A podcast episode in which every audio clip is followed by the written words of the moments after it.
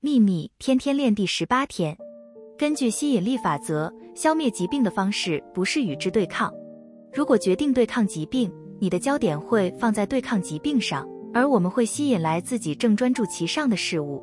让你选择的医生做他们的工作，然后将你的心智集中在健康上。想住跟健康有关的念头，说出跟健康有关的话语，并想象自己完全健康的样子。愿喜悦与你同在，朗达。拜恩。